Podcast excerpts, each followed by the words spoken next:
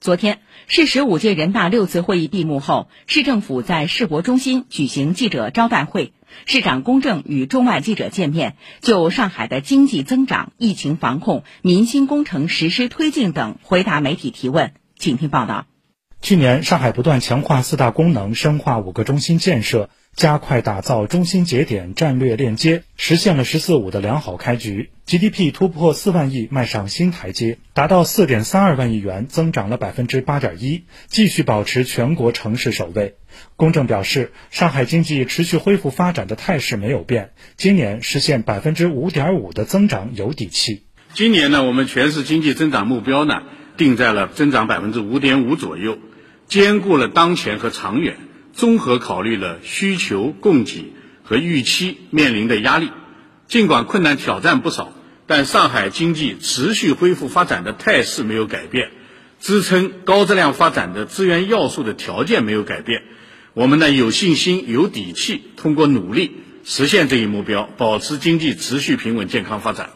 公正介绍，中央出台支持浦东新区高水平改革开放、打造社会主义现代化建设引领区的意见后，上海明确了二百八十项任务举措，目前大部分都已经落地。今年浦东引领区建设要推进一批重大改革开放举措，建设一批功能性平台，推动制定一批浦东新区法规，探索开展综合改革试点，争取呢国家批量化清单式的综合授权，集聚高水平的科研机构。建设国际金融资产交易平台、国际油气交易和定价中心等平台，发展呢更高能级的总部经济，促进呢集成电路、生物医药、人工智能、航天航空等产业扩容提质增能。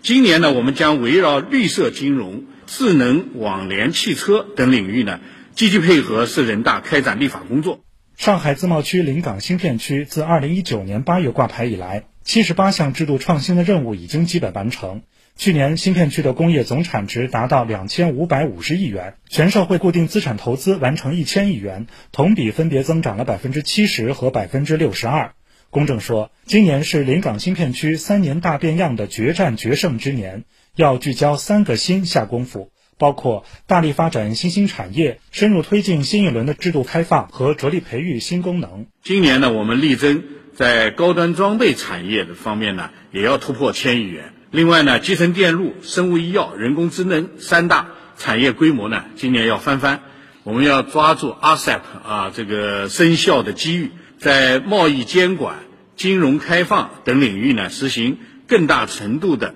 压力测试、风险测试。那么，依托洋山特殊中保区，加快国际中转急拼、公共服务等功能性平台建设。上海新能源汽车已进入快速发展新阶段，去年产值突破一千六百亿元，同比增长百分之两百。到二零二五年，全市新能源汽车产量将超过一百二十万辆，产值超过三千五百亿元。公正表示，正加大力度布局车规级芯片的生产，解决汽车缺芯的问题。五个新城建设是上海服务构建新发展格局的重中之重。公正说，今年将引导中心城的大学、大院、大所、大集团等入驻新城，吸引更多全球科研机构和高能级企业落户新城，推动优质的教育、医疗、文化、体育、养老、托育等公共服务资源呢向新城倾斜，加快呢。保障型租赁住房的建设，打造五个新城的绿环，要让人们在新城感受到更好的美好生活。发展保障性租赁住房，上海将坚持多渠道供给，跑出建设加速度。公正说，啊，十四五期间呢，我们上海呢要建设筹措呢四十七万套间以上的保障性租赁住房。去年呢，我们已经建设筹措了六点七万套间，今年要完成十七点三万套间的保障性租赁住房。去年跟今年这“十四五”的前两年，我们加在一起就是完成了二十四万套间。那么也就是说，两年要完成五年任务的一半以上。为既有老旧住房加装电梯，是提升市民生活品质的一项重要民心工程。去年完成了一千五百七十九台，是之前十年总量的三倍。公正介绍，今年将坚持建管并举，以更大的力度推进这项工作。建这块呢，目标是完成加装两千台以上，积极推动呢从零星加装向成片化、规模化加装转变。在管这个方面呢，就是要建立健全加梯以后的全生命周期的管理，让居民呢能够安心放心的使用电梯。在回答关于上海疫情防控的秘诀是什么的问题时，公正说，上海的疫情处置工作总体平稳有序、波澜不惊，秘诀可以总结为四个始终。首先呢，就是始终强化忧患意识。国内发生局部疫情的时候，我们都要问自己三个问题：下一个发生疫情的会不会是上海？如果发生在上海，我们怎么样控制住？如何采取措施做到尽可能不在上海发生？第二呢，就是始终的注重精准快速。突发疫情处置呢，我们力争啊早、准、快，两小时到达现场，四小时内完成流行病学的核心信息的调查。